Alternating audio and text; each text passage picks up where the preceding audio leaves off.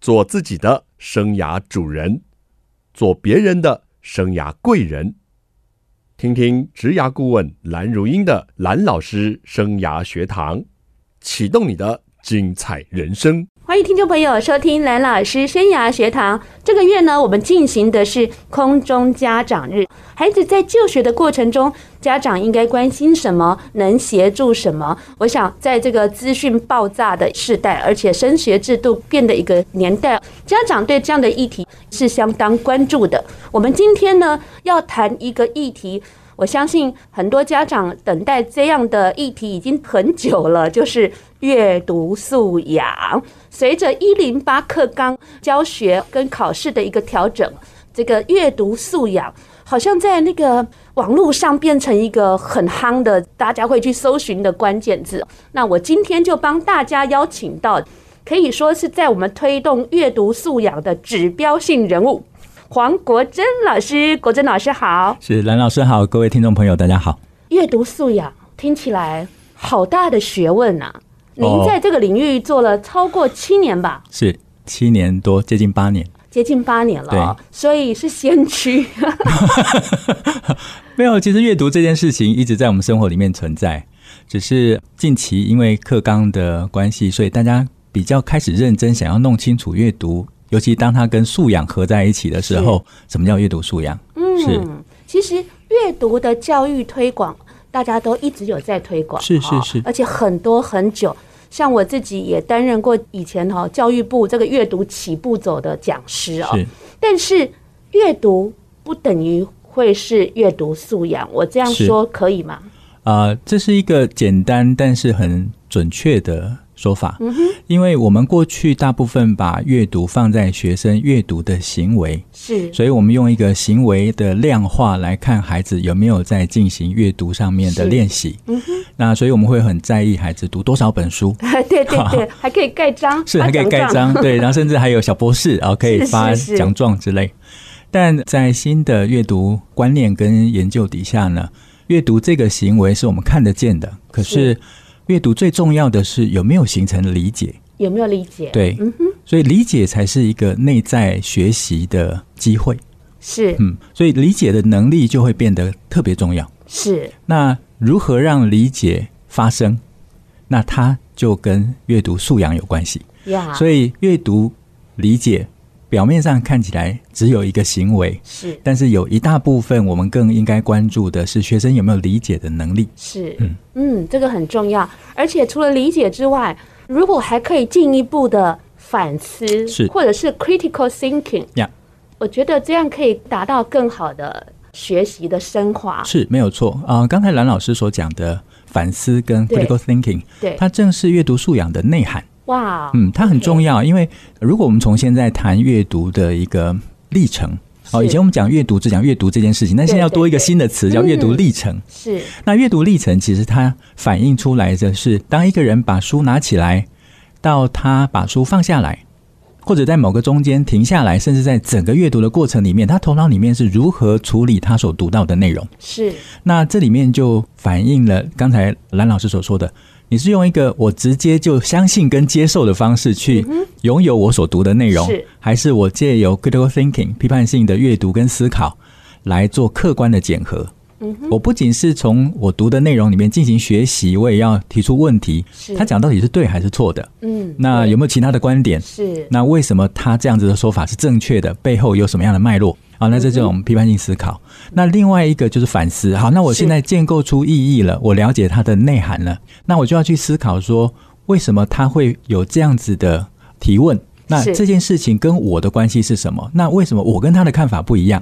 嗯所以他就有不断反思。那是接下来是，那我相信他做得很好，或者是我认同他的看法，那我接下来可以为我自己做什么？所以我必须改变，或我必须学习。那真正的学习才从这个地方开始。哇，嗯，真的是专家。没有马上马上就可以回答我这样的一个提问，我觉得真的是讲了一小段，就让我们听众是不是做笔记都快来不及了？不用紧张，我们这个节目上传以后，你随时呢都可以再听国珍老师刚刚的剖析。而且，如果觉得这集节目非常的好，一定要记得分享给更多在焦虑之中的爸爸妈妈是哦，或者是说想要在理解、思考能力更精进的个人，都是很需要哦。呃，国珍老师，我跟你玩一个游戏。嗯，我经常跟学生说，嗯，江山易改，请他接下一句。嗯，本性难移，对，因为学生都会这样接哦。嗯对那我就跟学生说，我不认为这句话是 OK 的，啊，然后他们就会觉得很奇怪。是我就告诉学生说，江山易改，本性可移。啊，因为我是一个教育工作者，是我如果认为本性难移，你们都可以下 课。哎，这个学生好像就 catch 到我的重点喽。是是是是是他们觉得老师怎么这么可爱，是会推翻前人讲的话是哈。我不是对前人不尊敬，是而是我接受到一个新资讯，我会用我自己的思考力，会去检视这一句话有没有像国珍老师说的其他的可能。是当然，讲这句话的人，他可能有当时的时空背景跟立场、哦，是或者是他本持的信念。嗯但是我一定要接受吗？啊，对啊，可能我是一个比较 叛逆搞怪的人是，我其实对很多话不接受。还有是小时了了，大卫必加，嗯，我就说我也不赞成这句 话，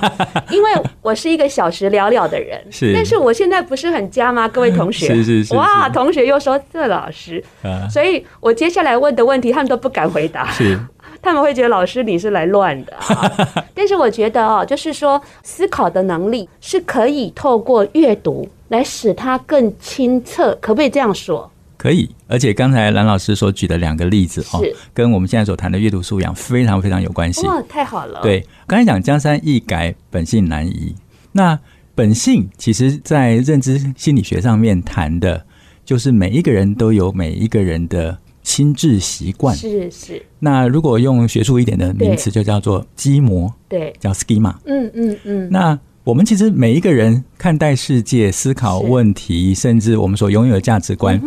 都透过生活的经验或者是知识的学习建构出来。嗯哼，那我们就会用这个我们所建构的条件去解释所有是我们所看到的世界，对，所以它就变成一个最难改变的框架。没错，那阅读素养里面很重要的，刚才蓝老师也点到重点哦，它并不是一个阅读的学习，它其实阅读呈现的是一个人思考的能力。是所以阅读的品质为什么能够在阅读素养里面，甚至现在所谓的阅读素养的评量里面来看一个学生具备何种学习的能力，是就是因为我们在阅读上的理解就反映出来我们思考的层次。是，所以这个就能够合于刚才老师所说的。那只是说本性难移这件事情是事实，所以老师挑战才那 么大。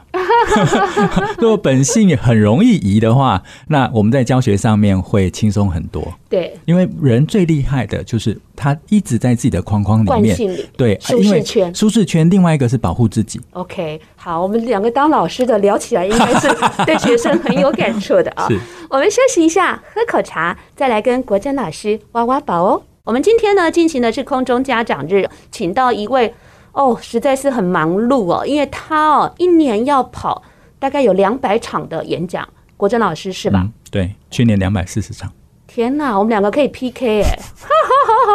而且你还有在大陆了、新加坡、香港、马来西亚，嗯，过去这两年还包括越南，而且不是天哪越南的华文学校，那是我越要南的拜你泰为迪师了没没没没因为没我都是在台湾啊跟外岛而已啊。没没没，嗯哦，这个两百四十场都是谈阅读素养吗是因为其实阅读素养跟教育改革是全球性的议题， ？OK，所以教育改革不只是台湾在是做，而是全世界进入二十一世纪都在做的事情。好，那刚刚呢，我是用我自己读了国珍老师的这一本书哦，这个书名就叫做《阅读素养》，是亲子天下出的。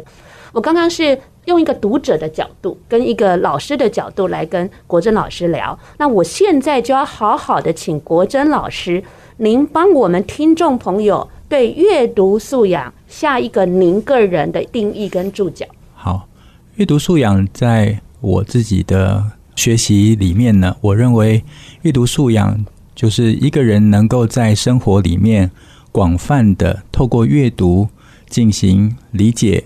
进行学习，在其中呢能够建构出意义，然后看见价值，那最后能够回馈于发展个人，最后能够参与世界。嗯哼，嗯，所以阅读的光谱极广。 嗯哼，嗯呃，你的梦想很大哎，没有，发展个人还要参与世对界，，呃就生活嘛。嗯，嗯嗯，发展个人就是个人的成长嘛，参与世界就是你在这个世界的生活。而且你已经透过阅读素养这个议题在参与世界了。是，对啊是，太棒的一件事，我们真的很需要跟您学习，因为我们大多数可能连理解都不很理 解，然后还要透过理解而去真正的学习是，啊，还要产出意义，嗯，然后还有价值，对，哇哦，但没有那么难啦，你真走的得好远了，没那么难我们要好好真的的没那么难赶快来追一下。啊没那么那难。阅读素养为什么在现在变成这么重要？除了我刚刚说的一零八课纲之外，这边是不是可以跟我们说明一下？好，阅读素养这件事情被重视，其实不只是台湾，而是全世界。是，那我想有一个大的背景哦，我们可能要仔细的去思考一下，就是我们以前都认为我们理解这个 世界，嗯，但坦白讲，我们离这个世界越来越遥远。但大家会觉得很奇怪啊，我们为什么离这个世界越来越遥远嗯为呢、什么？我们好像每一天随时可以上网看到很多很多东资西，讯对，很多嗯资讯进来，不不管是国界对，可是以前我们在更早的时候，在网际网络没有那么蓬勃，甚至大众传播还没有那么蓬勃，甚至更原始的社会里面，我们对于这个世界所发展的事情，是我们亲眼看见的。对亲身去经历，对，但是透过传媒，透过更是广泛的这种数位世界，是那我们所有对于世界的认识，是来自于别人给我们的讯息。哦，他可能经过诠释喽，是他可能经过诠释、转译、破碎、哦是扭曲、包你装哎你，讲的太多 了，所以我们其实并没有真正去面对什么是事实。不是第一手的，是他可能是 N 手的传播了，是 OK，所以我们坦白讲，我们现在活在一个人类史上少见，而且是第一次出现，我们活在一个可以操弄理解的时代。你这个窝顶下的太好了，嗯操弄理解的是世代，对。啊、嗯，的确是如此。包括我们对一个人的认识，包括我们对一个产品的了解，其实都是 透过媒体，透过他给你的讯息。是是是，那如果我们今天就是很像以前的阅读，就原是始 原始的状态，就是哦，他就这样子说啊，那我就相信了，耶、嗯嗯那嗯诈骗电话就会成 功嘛？所以为什么刚才想说江山易改，本性难对移？嗯就是如果我们今天没有做这样子的调整，是那我们其实会被这个环境给左右了、制约了。对，嗯那怎么办呢？其实，在阅读教育里面很重要的就是我们能不能提出问题，其实就是刚才蓝老师所说的是 critical thinking，对，就是 critical thinking 是结果。嗯，但是 critical thinking 有很多实际上要综合应用的能力，而这件事情跟理解又极有相关。 OK，那全球化的一个议题就是这个阅读素养啊、那阅读素养的部分呢，要怎么样才是国珍老师你眼中？因为你毕竟在这个工作推动了八年了，你看到的是比较全观的，而且有一个你所勾勒的一个理想境界。那在你的标准中，什么样才是一个好的阅读素养呢？它有可能以后做一个什么检定或是指标性吗？有，其实像披萨这个评量、嗯里面 PISA 对于阅读素养的评量，嗯它就是一个到目前为止相对看起来是客观而有理论根据的评量。嗯是它把一个人的阅读历程是。拆成为五个重要的历程，一个是是截取讯息，嗯哼，然后广泛理解、嗯发展解释、嗯哼，同整解释，嗯哼，最后针对同整出来的解释进行醒思评鉴。嗯哼，所以一篇文章，它在文章里面取得重要的讯息，那接着看见这些重要讯息的关联性，嗯，然后发展出对于作者他所要探讨问题或他要报道事情是的理解。那这个理解，我们要去反思哦，那他背后的怎么解决，或者是跟我们的关系，我们要采取什么嗯行动？所以不只是文本而已，其实这个世界就是一个巨大的文本。嗯嗯嗯，OK，所以当一个孩子在阅读上面所积累下来的嗯能力跟素养，那他就能够形成自己独立、有能力去阅读下一篇文章，不需要透过老师的解释是。那更为扩大的时候呢，他就能够借由这个能力去阅读这个复杂的世界。嗯哼那这样子才是我们之前在啊、呃教育部所说的素养是什么呢？就是从学校能够带走的能力。嗯哼，嗯，因为最后人就是要参与社会，对人就是要在人生的这条路径上面去发展自己。嗯哼。可是现在听到阅读素养，家长好焦虑哎、嗯，一要去定哪里补 习？因为我有时候在那个演讲啊，是对家长的啊、嗯是那我比较讲的是生涯升学方面的哈，是或者是就业的。那家长就会说：“哎、小孩要怎么补习？是就是那个阅读素养一零八课纲，好家长该扮演什么角色呢啊、这是很好的问题哦。好像以前我们在学习的历程里面，包括我们自己，只要不会的，那第一个直接想到就是补习。嗯好、那补习的确是解决的一个方法，哈但补习不是唯一的方法。是好、那补习会发展是因为它针对要在很短的时间里面有效的让速成嗯学生能够达到考试的要求。但是说实在，现在考试。改变更大，只对是家长可能没发现哦。如果各位家长有兴趣的话，去看一看，网络上查都查得到。过去这七年里面，在学测或者是会考上面的题目啊，那尤其是会考的国文科，我拿它来当例子，因为最明显了？”哈。是，已经连续大概有七年、六年的时间了吧。国文考卷一翻开来，里面没有一题是过去国中三年学过的课文，对对对没有从课文出过题目对。那其实我们的考试从民国九十九年开始就已经改变了嗯哼，从过去的知识精熟对，开始过渡到能力的精熟嗯哼，而现在呢，强调的是素养的精熟。对啊，那个题目我有看，都乐乐等哎、对对对，好，然后还要你分析从这个图表、这个文章中，然后怎么样你支持哪一个立场？对啊哦，嗯，字数的多寡其实是有学术上的规范的。是，那重要的是说，以前我们的考试能够得到好成绩，是只要记得老师告诉你的内容是，而这些内最多容分是，而这些内容其实是知识系统里面的重要点。是但是现在的考试，包括披萨这样的评量，是，它并不是要去检核你有没有知识而已，而是它要去检核你会不会使用你拥有的知识。但前提是你要先理解我问你的是什么。啊，就是不理解。， 对，所以好理解才能够有效使用我们学习过的知识，甚至所拥有的经嗯验。可是当我们不理解的时候，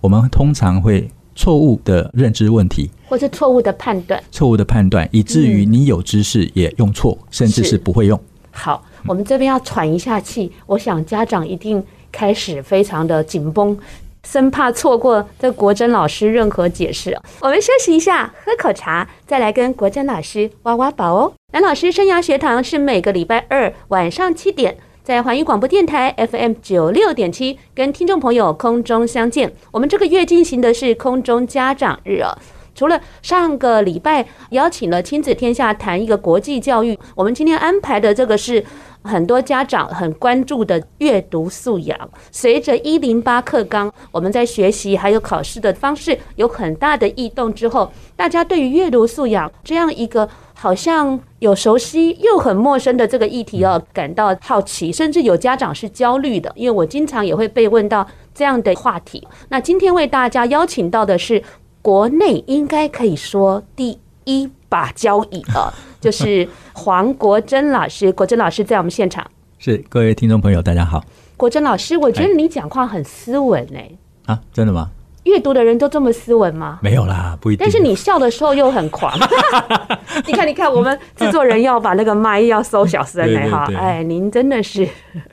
文人的气质 哈，可以斯文也可以狂野。嗯好啦，我不要再亏你了哈，就是刚刚讲到阅读素养哈，嗯就是家长要怎么协助，啊，就是家长当然知道这个已经是一个走在路上必行的一个能力了、哦，是就是说如何让孩子他是带得走、带得出学校，甚至带在身上一辈子哦。是，但是家长都会导向说啊阿拉米亚可以带 b o s 啦，嗯嗯嗯好嗯嗯，所以国珍老师，你会建议家长有什么可以着力点，还是您认为要靠教育体制的老师来着力这件事呢？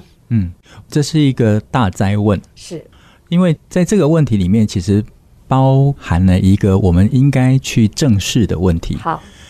跟盲点。嗯哼，嗯，香港有一次有大概六十几位老师跟校长来台湾，是，那他们来上我的工作坊哦。嗯哼，那在第一天课程结束之后，是总共是三天的课程。那嗯香港的老师跟几位校长就来，他们就说，台湾正在大力的推动阅读素养，而香港也是。嗯哼，香港他们面对很多挑战，那他问我台湾有没有面对阅读教育上面的什么困难，是迫切而且是关键的重点哦。哦他们希望借鉴台湾的经验，是那我就问他们说，你要听真话还是听假的、啊啊？真话真 好他话 说：“，但我从香港来，我当然要听真的啊、哦。”那我说：“好，但是你们真的深呼吸一口气哦。我觉得整个阅读教育最大的困境跟挑战就是大人不读书。呀，嗯，嗯，因为孩子很多学习是来自于行为的模仿。大人做一个榜样，是，嗯那如果今天大人在他的生活里面没让孩子看见阅读跟他的关系，嗯或者是他今天对于问题愿意开放性的去讨论，嗯，那孩子就不会在这样子的环境里面，也同样的去建立这样子的能力跟家态长度现。在很紧张了，是，他说老师在刁我们了，没有，没有，没有，没 有，没有。我们其实应该看的是客观的事实。是其实有非常多的调查，例如说台湾在去年联合报曾经出过是一个调查，就说台湾有超过百分之四十的人一年读不到一本书。那你真的很夸张，你知道吗？嗯我一年都不晓得，将近读了二三十本、三四十本的，可能都有哎、是，但这个新闻当然它凸显了台湾我们普遍民众哈、哦、是对于阅读的量，但坦白讲，我必须把这件事情把阅读素养放进来谈。因为我们刚一开始讲说，阅读素养其实本身另外一个重要的内涵就是思考跟批对判性。对好对对，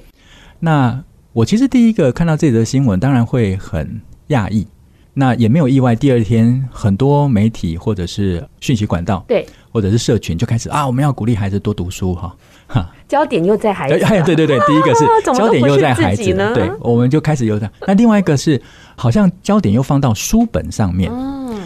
但我必须客观的来看，就说这篇报道背后有没有其他的目的在里面？嗯哼，因为搞不好它其实是一个透过这个新闻，对然后为了让纸本书促销对对对对对， 就是扩大人去买纸本书的目的。是是是因为这里面他只讲说一年百分之四十没有读一本书，可他并没有讲说相对的在数位阅读的领域里呃面。是怎么样哎对状况？，是怎么样状况？然后这中间我们来进行比较。嗯，所以它只是一个单方面的报哎道呀，所以这里面很可能有别的目的所在。是嗯其实这才是真正的阅读素养。那另外一个就是回到刚才所说的，那我们就马上就说要读书，可是有很多研究提醒我们，现在我们每一天一个人平均一天阅读的文字量是将近十万字，嗯，平均了、哈。是，可是里面有将近七成不在纸本上阅读，嗯其实在数位上、数位数位上嗯平台上面阅读。那这里面出现另外一个挑战，我们讲阅读教孩子去读书，呀但是我们却忽略了，其实有更多我们自己自身阅读的内容，并不在纸本上面。对，所以我们应该如何去平衡纸本跟数位的阅读？嗯哼，那最后读纸本书跟读数位内容，我们就同样一颗大脑啊，是，所以它应该在阅读跟理解的能力上面是一样的、啊。嗯哼，所以为什么只有阅读书籍才能够进行阅读的教育，而不是阅读广泛的内容，然后落实阅读教育？是然后不同的形式会带给孩子不同的冲击、嗯不同的经验。是，所以另外一个更有趣的是，我们一直说孩子不阅读，可是我们有太多的机会看到孩子在读其他我们不要他读的对书。对，而且小说啊，是动漫啊，动漫啊，等甚至等是游戏的攻略本啊、是是轻小说啊，太多了。对对所以坦白讲，我们的孩子在阅读上面呈现的是，他顶多只是不读我们要他读的内容而 已。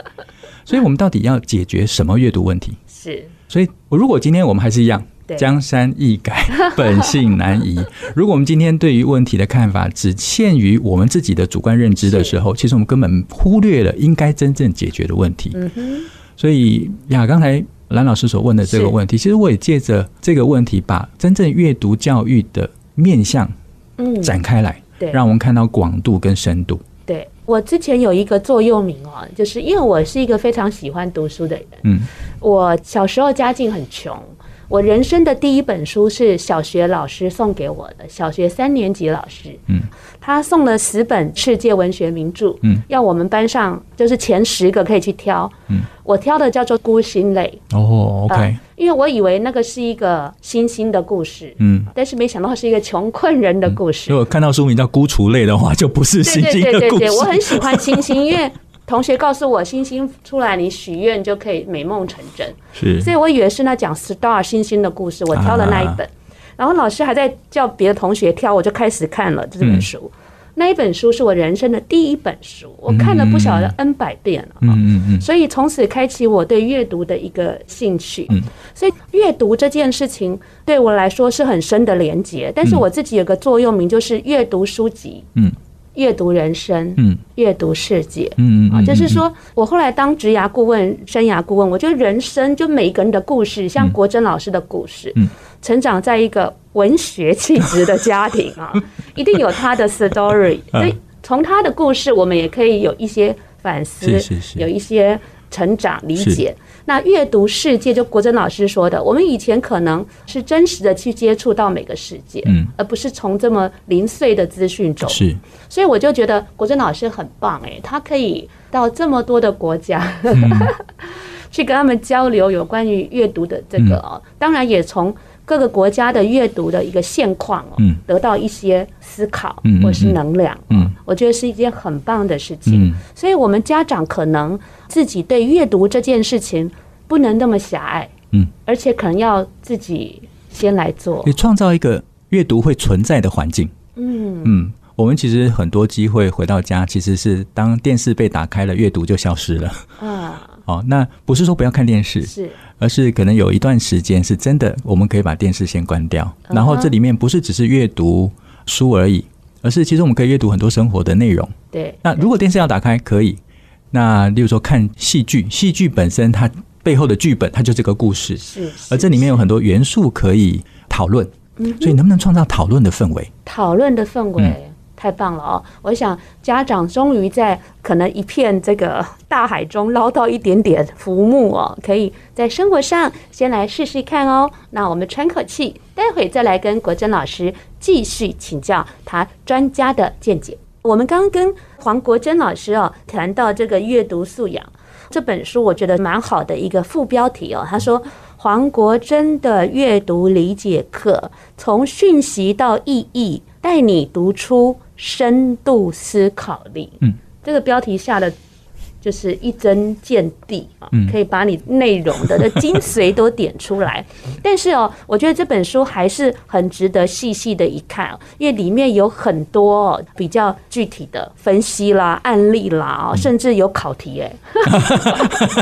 有有有，就是好像怎么看到我儿子曾经写过了那一题的感觉 是哈，是就是是在漏漏等的这些考试的文具中哦是，到底要考你什么啊？是呃，我家哥哥阅读理解能力素养很不错，但是弟弟很不 OK。嗯，他数学是他最强的科目，哦嗯但是，呢，他到小五就不行了，他就觉得说怎么看不懂在问什么，嗯嗯就乐乐嗯嗯等啊，他来不及看懂题目。嗯，但是如果我们跟他解释，他每一题都算对。是但是他居然不晓得小明从学校到邮局往返要多少时间，是他不知道往返要乘以二，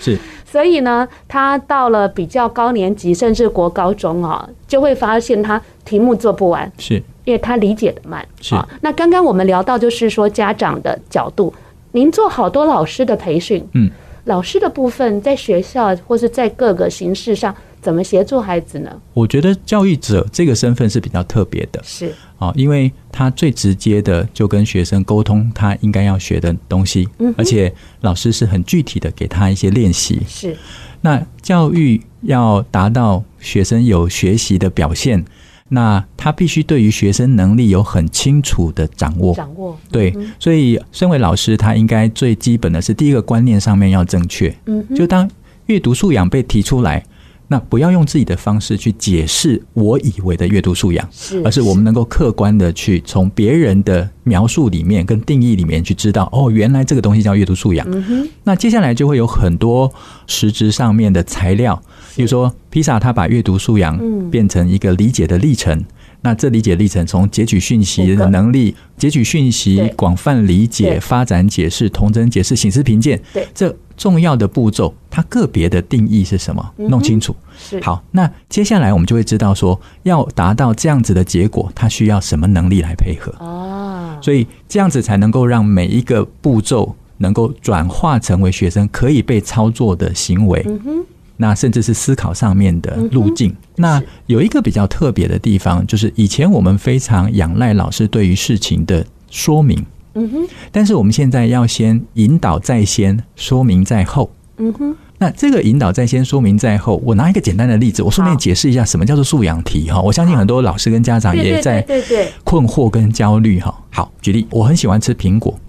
那我就问各位同学说：各位同学，请问一下，苹果好不好吃？嗯哼，我因为喜欢吃苹果，所以对于苹果好不好吃这个问题，我自己有答案，对就是好吃。嗯哼，可是苹果好不好吃，不是每一个人都认为好吃，是所以有的人说是什么样的苹果？哦，会追根究底，对红的还绿的，对，红的还脆绿的的还，松的，对，松的哈，而、另外一个是一斤多少钱？因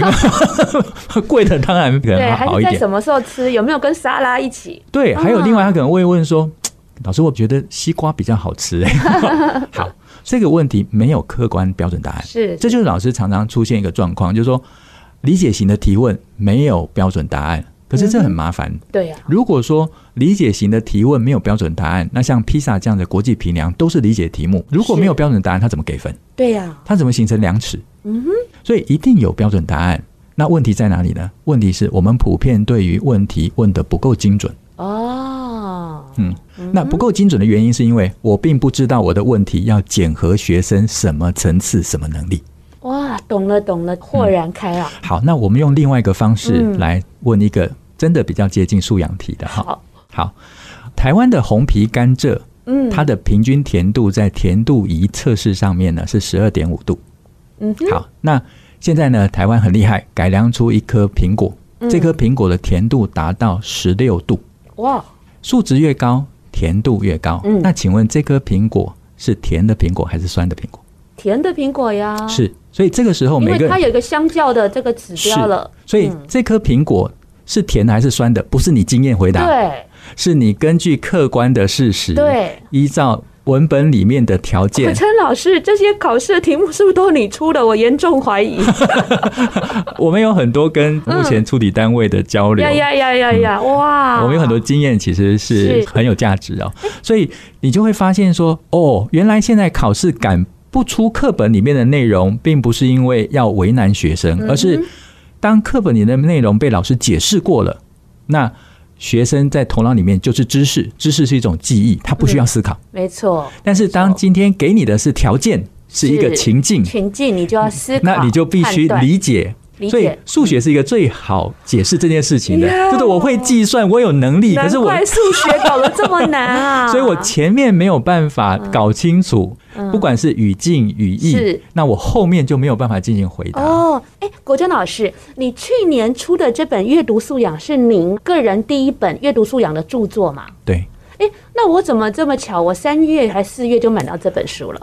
哦，有 缘分。有缘分哦。那出版社又送我一本，所以我啊打是，算捐出来给听众抽奖 哇周这一么楠老好嗯师的粉丝团哟。OK，但是国珍老师，抱歉，我还没有看过你的《阅读理解学习志》啊，阅读是一理解本杂杂志，是它是一那个是季刊，月刊吗？季刊呃，季刊，对那里头也都是在带领我们了解这件事，是不是？这个杂志比较特别，因为它叫学习志，所以它嗯对里面就是我们设计跟我们找到的许多文章，不同的领域、不同的题材，是啊，哈，然后符合时事、符合嗯哼课纲的内容。嗯哼那我们给文章，然后后面是设计提问，嗯哼我们给详解，甚至有原声哦这阅样读。子啊，嗯、那我知道这个杂志已经出版了好几年了哦，第 七年哦，哦。嗯那我太慢知道了，不然我家弟弟可能就有救 了。 我们马上送。哦好好，他还高三，你知道吗？我以前是学大众传播系的，是那个有一句笑话，就是要叫一个人哈，就是说倒掉 啊，哈，就叫他去办杂志，是，对不哎对？你也知道，我是后来才知道，所以 办了之后你蛮有才知道勇气的呀。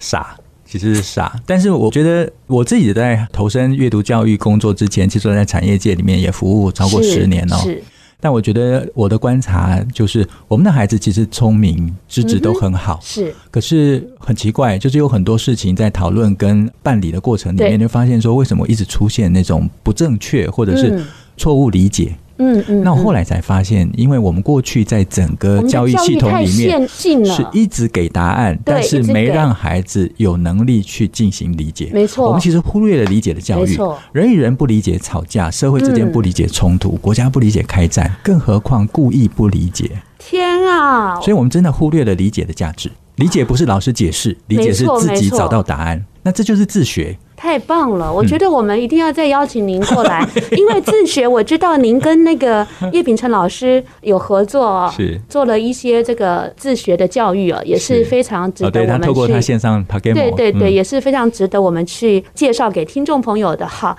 最后谢谢国珍老师，是也谢谢听众朋友的收听，是各位朋友，下次再聊，拜拜拜。拜。